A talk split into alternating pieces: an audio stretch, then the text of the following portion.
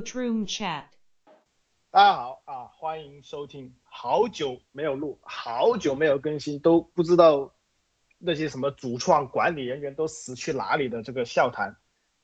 希望我们之后能够做到就是比较常规的更新吧。那今天呃，其实我主要只是想的是利物浦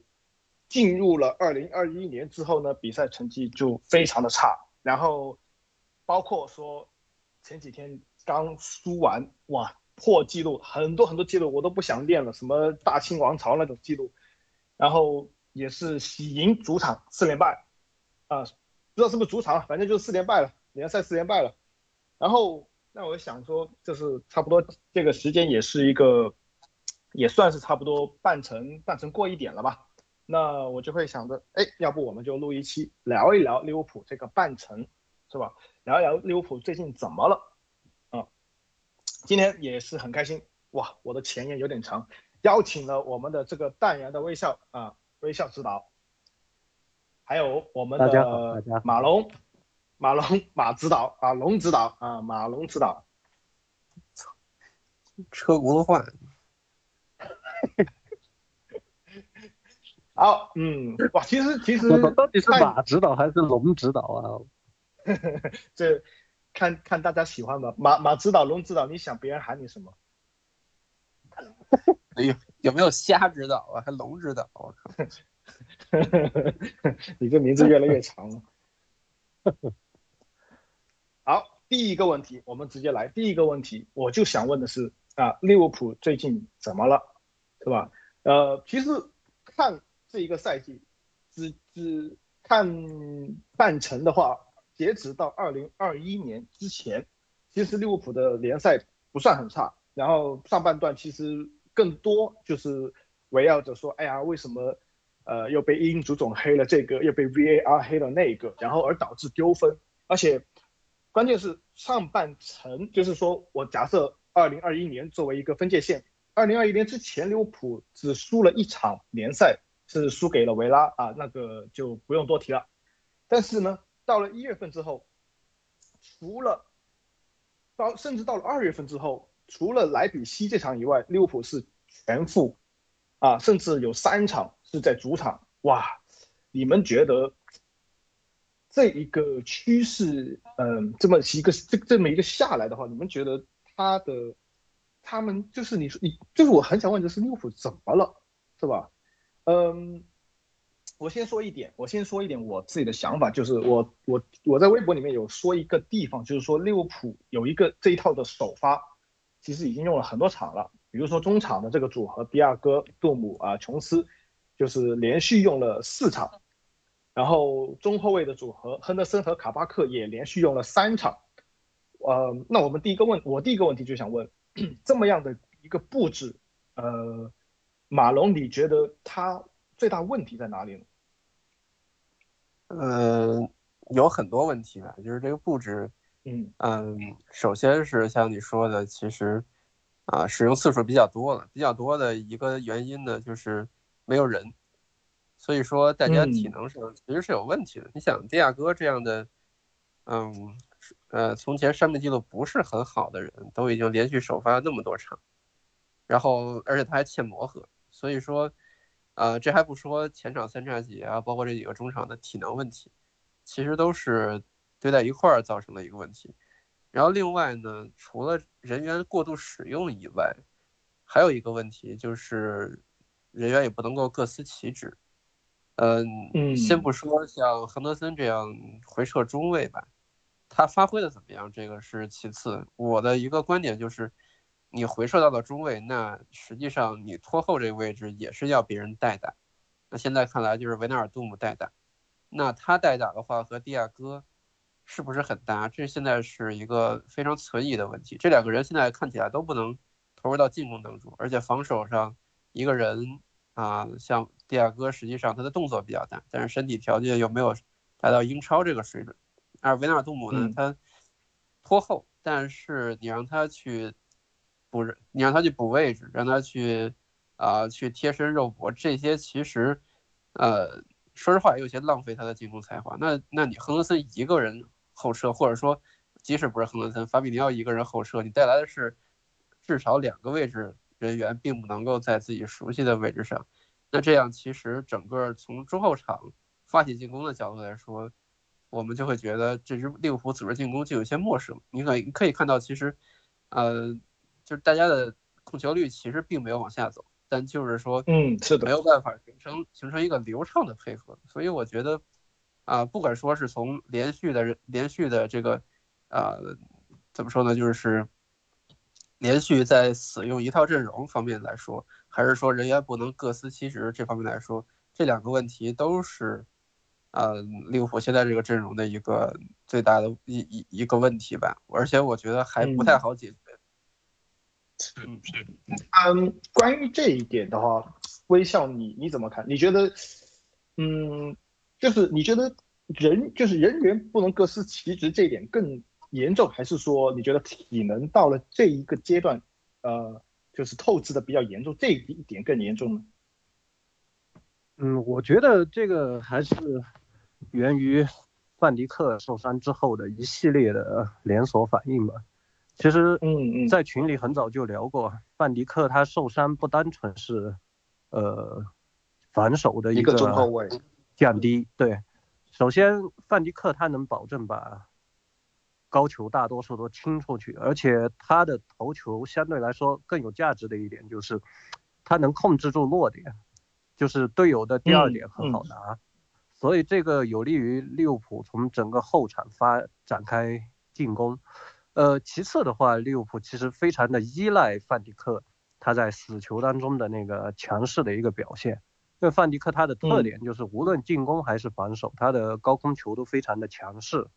呃，所以这两点来看的话，他对利物浦是一个非常大的削弱，呃，其实大家可以看到吧。就是范迪克受伤之后，利物浦应该是很久都没进过死球了。但是在他受伤之前，这是利物浦的一个常规杀器吧。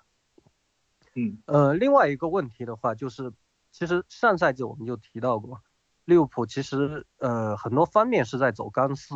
一方面阵容的话，它过于依赖一前一后。它上赛季其实就是一个两头强中间弱化，就是我们所说的极简化中场的一个。打法是的，这个赛季因为范迪克伤了之后，这一点被放得更大。因为怎么说呢，套路简单一点也是套路，对吧？呃，这个赛季把亨德森和那个法比尼奥都放到中后卫这个位置，等于中场是全部都推翻了。呃，因为利物浦其实早几个赛季我们就说过一个问题，就是嗯，中前场的身高是不太够。呃，那这样来看的话，那个法比尼奥。和亨德森都放到后场，虽然亨德森头球不是很好，但是中场的整个身高的话是一降再降。呃，我记得前几场有一个数据，呃，在中场应该头球争顶次数成次数最多的居然是迪亚哥。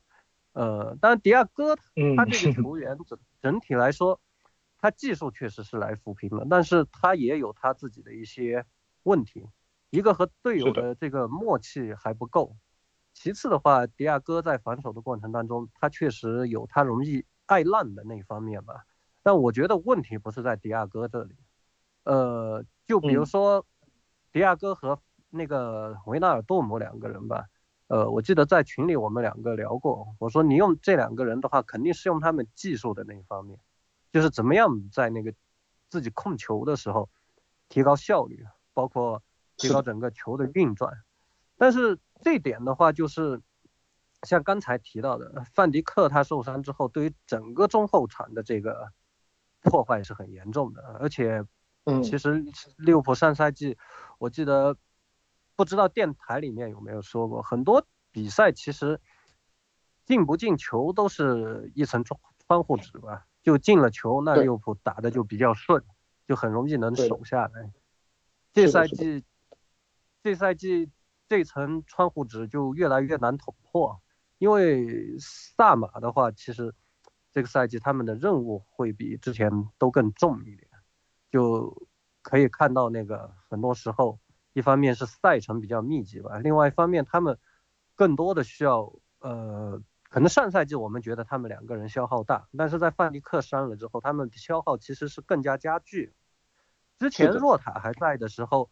倒还好，呃，因为若塔他整个无球这一块比较聪明，就是也有很多报道里面不是说若塔他是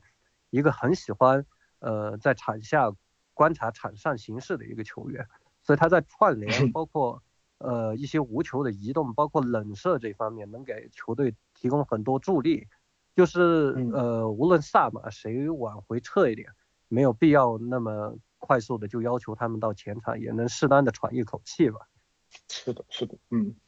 所以其实其实其实像我刚刚听你们你讲完的这一段哈，我我其实有一个问题，就是说，你看，呃，过去。几个赛季，利物浦其实是把自己的中场，呃，你你的说法就是把它极简化了，也就是说让他们，呃，职能相对来说就是固定固定一点，单一一点，对不对？就更多是来用来怼人或者说接应这种，是你你你你是想表达这个意思对吗？那对对，那那那我想问的就是，你看这个赛季，我觉得哈，我觉得像克洛普或者是像利物浦这个赛季。夏天他们引进迪亚哥，那显然是有一点是想要去改变这种状况的。那么，因为技因为迪亚哥的技术确实就是挺好的，也来也确实是来扶贫嘛。那么为什么，嗯，你是觉得说迪亚哥没有能力说一个人完全改造这么一个中场，还是说，嗯，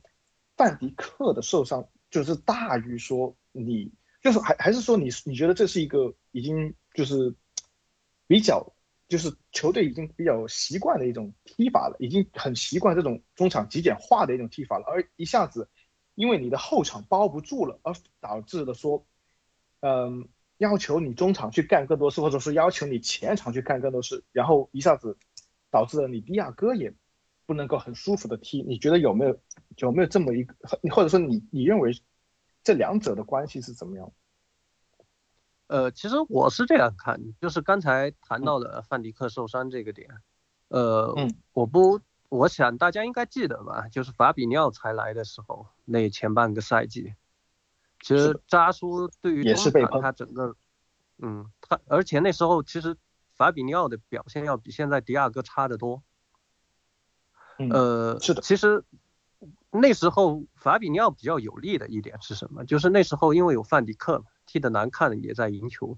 而且也球队也不会太急于立马就把他推上场。但迪亚哥他是一个非常成熟的球员，在这种时候球队肯定是指望他站出来的。但他相对不利的就也在这一点，嗯，因为可以说法比尼奥是一个软着陆。其实那时候我们聊过法比尼奥他的呃一些局限性也还是很明显的，就比如说我们。呃，开玩笑说他是一个素人，他的横向移动，包括速度、速率这方面是有欠缺的，但他整个融入的过程相对来说比较长，而且把他整个特点更加的呃让队友适应了之后，再把他扶上主力，这样对那个法比尼奥来说是一个软着陆，但是迪亚哥就相反了，迪亚哥为呃不知道呃就是。大家记不记得，就踢他受伤踢那个埃弗顿那场球，其实那时候他运转的是比较好的，因为范迪克在的话，呃，一方面他的那个高球，包括一些压上的时候，他可以更多的那个无球，然后跑到一些位置，直接把球发动倒数第二或者是最后一传。呃，现在的话，利物浦就更多的指望他拿球。但迪亚哥的身材确实对他拿球的这个呃这个环节吧，要求来说，我觉得相对于那种身体比较强壮的球员来说，可能呃在他身体不太状态不是太好的时候，压力会比较大一点。呃，大家可以看到比亚哥有那种很多行进当中就是虚缓一下，突然一个加速把对方球员定在原地的这种球，但这这种球就对他这个。呃，他个体来说，需要他这个身体状态相对比较好，他有那个，嗯，呃，他有那个体身体力吧，就是一两步，突然就把对方定在原地，自己带球往前走了。这这几场球他失误比较多的就是一个转身半转身，呃，这方面我觉得也是他可能最近，呃，下盘没之前那么稳的一个表现吧。嗯，其实也有可能就是太累了，就是反正他的身体状状态，因为毕竟他也是吃吃节奏去晃人的一个球员嘛。那身体状态的这个下滑对他来说影响还是挺大的。嗯，那对，因为他没有一个很有优势的那个身高跟体重，呃，就是张开胳膊就能护住球这种。他其实很多时候他要控住球，他都是很需要那种很灵巧的两三步把原那个对方球员定在原地，要么摆脱，要么往前走，对吧？嗯，是的，是的。那说到迪亚哥。嗯，我也想反过来问一下马龙，嗯，你像像迪亚哥这么一个状况的话，你认为，嗯，是他本身不太应该踢那么多比赛的缘故，或者说是他本身不太适应利物浦的球队的缘故，还是更多你觉得是因为，因为你刚才也说了，你觉得他跟维拉尔杜姆是有一点不搭的，嗯，包括说你觉得他们俩都应该。更更发挥他们的进攻优势，是是是这样是这样子对吗？呃，对，但我不觉得蒂亚戈跟利物浦不搭，我觉得只是说，他现在的使用上，首先他要兼顾太多的地方。你可以看到他，呃，有很多，包括啊，忘了是打哪场了，实际上应该是打莱斯特，送给麦迪逊那个任意球，就是蒂亚戈过来协防，然后。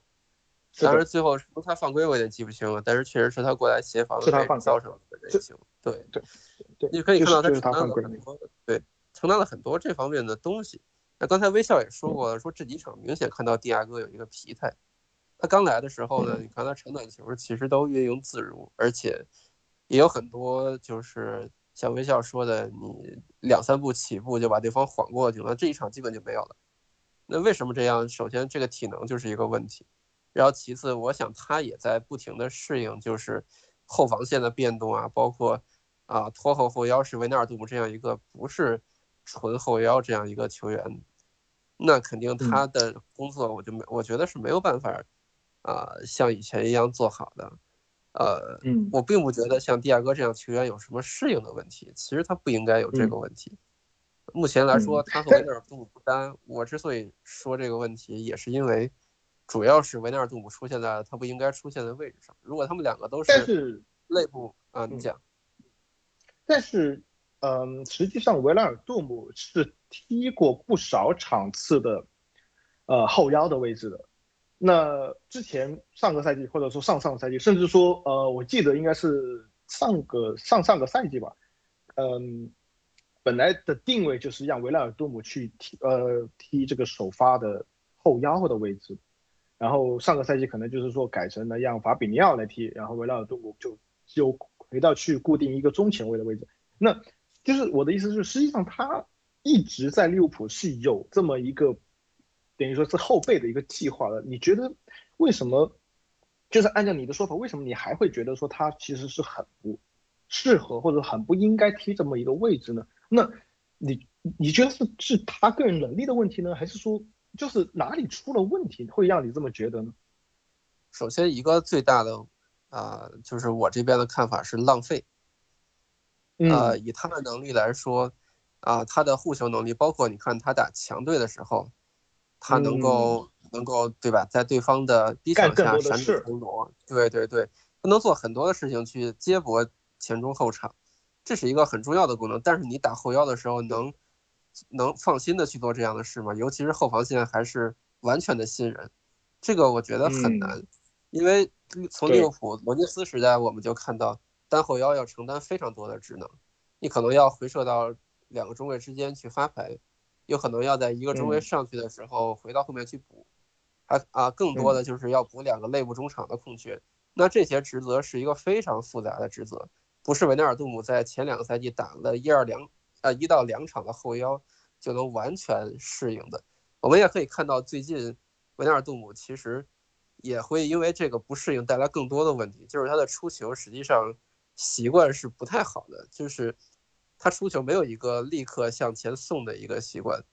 而法比尼奥和亨德森相对来说在这方面要好一些，但是当然也不一定比维纳尔杜姆能提供东西更多，但是至少在出球上，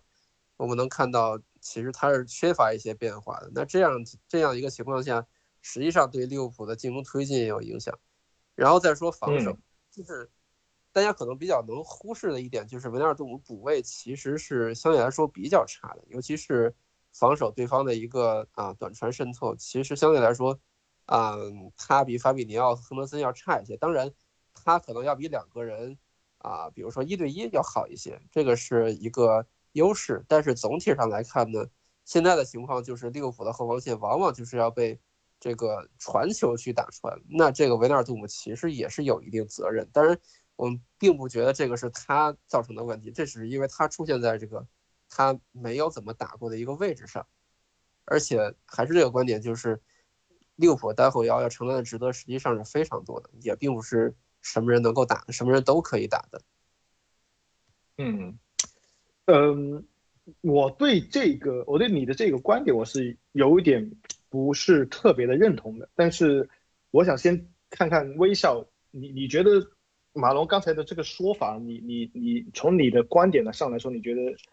嗯，现在维纳尔杜姆踢这个位置是是利物浦的一个问题所在吗？呃，其实我觉得吧。呃，就是这几场感觉为什么维纳尔杜姆和那个迪亚哥踢的费劲，就是嗯，相对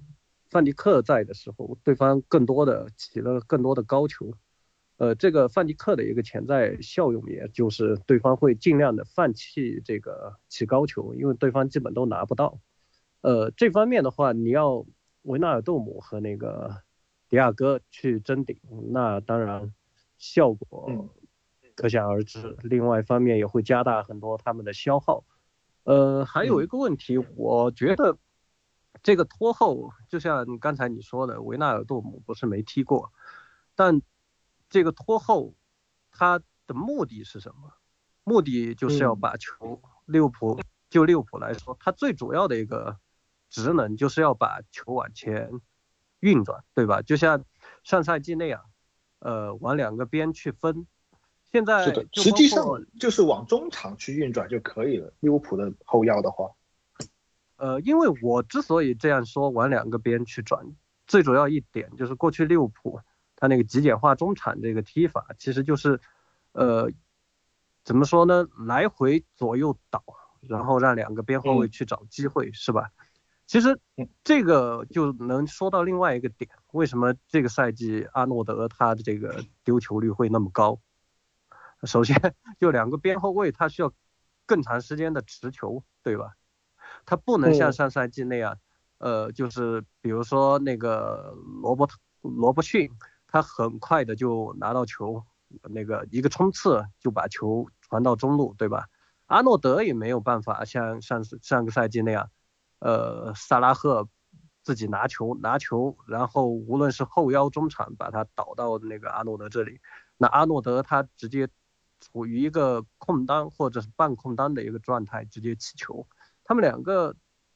就尤其是阿诺德吧，他这个持球的时间我觉得是比上赛季明显的要长的，因为现在这个阵容也没办法，对吧？呃，毕竟整个中后场破坏的比较严重。呃，球员他相互之间需要适应，嗯，就综合几方面的因素吧，无论裁判运气，还是我们自身的这个阵容，包括战术受到的破坏，呃，综合导致了这样目前的一个困境。呃，就比如说刚才马龙，就回到维纳尔杜姆这个问题，他不单纯是维纳尔杜姆自己的问题，因为就比如说。现在那个迪亚哥和呃维纳尔杜姆搭档，理想的状态，他们两个应该是拿到球权之后，他们两个应该是靠近一点，对吧？靠近一点，利用他们之间那个呃荷兰球员，包括西班牙球员，他一个呃短传的一个灵气吧，是吧？把球倒腾出来。但是呃这方面很多时候这两人距离靠的也相对比较远，对吧？这两场。他是也没有办法说靠的太太太近，感觉。对，呃，因为这方面琼斯其实他是有一些缺乏经验的，就像呃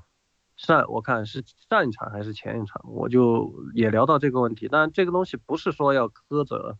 太多年轻球员这样那样的，但是 整场比赛来看，你看琼斯他整场球就第一下怼人拿了一个黄牌，我们不评价这个犯规怎么样，但其实他这个对抗他只要有。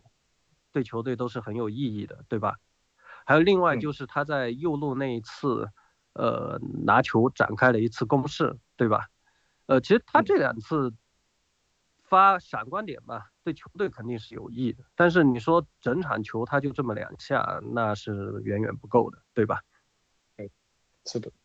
所以，所以这个也是我的一个疑问，就是说，嗯，